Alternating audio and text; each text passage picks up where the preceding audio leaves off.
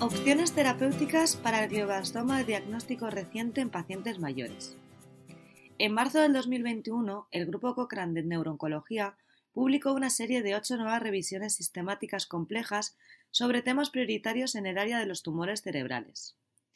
Se seleccionaron de entre las preguntas no respondidas más importantes identificadas por personas en este área, siguiendo los métodos de la James Line Alliance Priority Setting Partnership, que conecta a pacientes y público general con los profesionales sanitarios.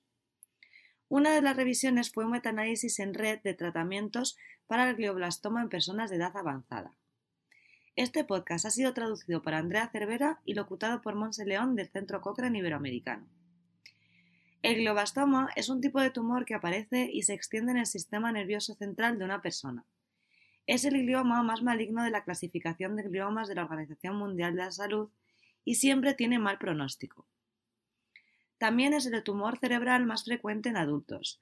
Alrededor de la mitad de pacientes con glioblastoma tiene más de 65 años y la edad avanzada está estrechamente asociada con una baja supervivencia. Los pacientes mayores a menudo toleran menos el tratamiento debido a una peor forma física general, mayores déficits neurológicos y un mayor número de afecciones médicas coexistentes en comparación con las personas más jóvenes. Por ello, es muy importante comprender qué tratamientos son efectivos y tolerados por pacientes de edad avanzada en concreto, y la revisión trata de recopilar toda la evidencia relevante para ayudar a ello se investigó qué tratamientos han mostrado una efectividad o coste-efectividad en pacientes de edad avanzada con glioblastoma, poniendo en foco en aquellos de más de 70 años. Se hallaron 12 ensayos que incluyeron a más de 1.800 pacientes de edad avanzada con glioblastoma. Seis ensayos reclutaron a pacientes mayores solo, mientras que los otros seis reclutaron a pacientes de un intervalo de edad más amplio. Siete ensayos tuvieron suficientes datos para ser incluidos en un metaanálisis, en el que se combinan ensayos que investigan distintas comparaciones de tratamientos para tratar de identificar los más efectivos.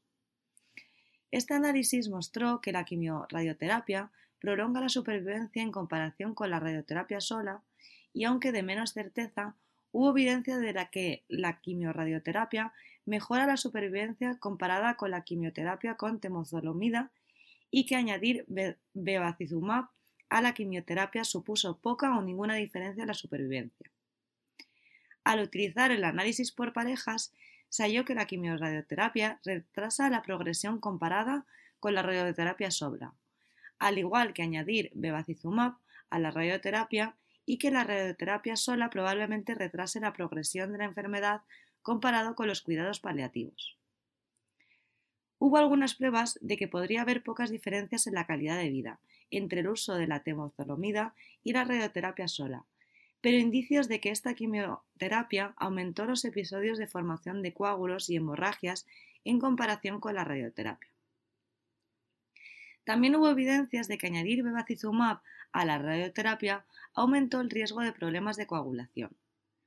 Un ensayo que no pudo incluirse en el metaanálisis en red indicó que un tratamiento llamado Campos para el tratamiento de tumores podría mejorar la supervivencia al agregarlo a la quimioterapia, una vez ha comenzado el tratamiento con quimiorradioterapia.